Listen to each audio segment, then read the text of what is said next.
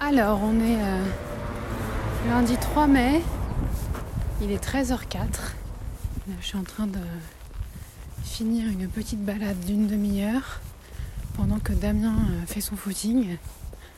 J'ai hésité à, y aller aussi, mais j'avais un peu la flemme de, de me relaver après.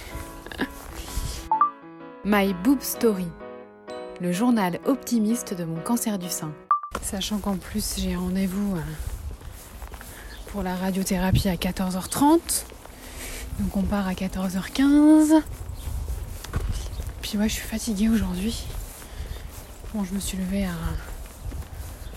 à 9h pour, euh, pour bosser un peu parce que j'ai une petite mission de relecture de documents. Donc ça c'est pas mal. Et donc voilà, je pense que Damien il, va, il est motivé pour reprendre tous les jours de la semaine. Donc je pense que je l'accompagnerai une ou deux fois peut-être cette semaine. Là au niveau de la cicatrice du cathéter, euh, bon ça s'est complètement refermé, hein. Enfin, c'était fermé mais la colle est pratiquement toute partie.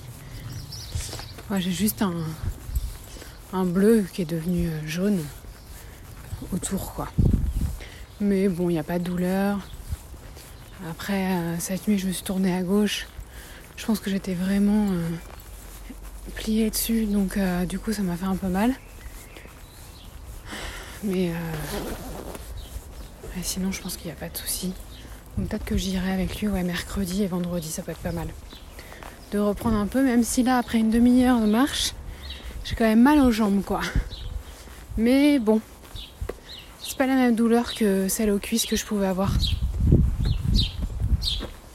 Donc, euh, donc voilà. Merci d'avoir écouté ce nouvel épisode de My Boob Story.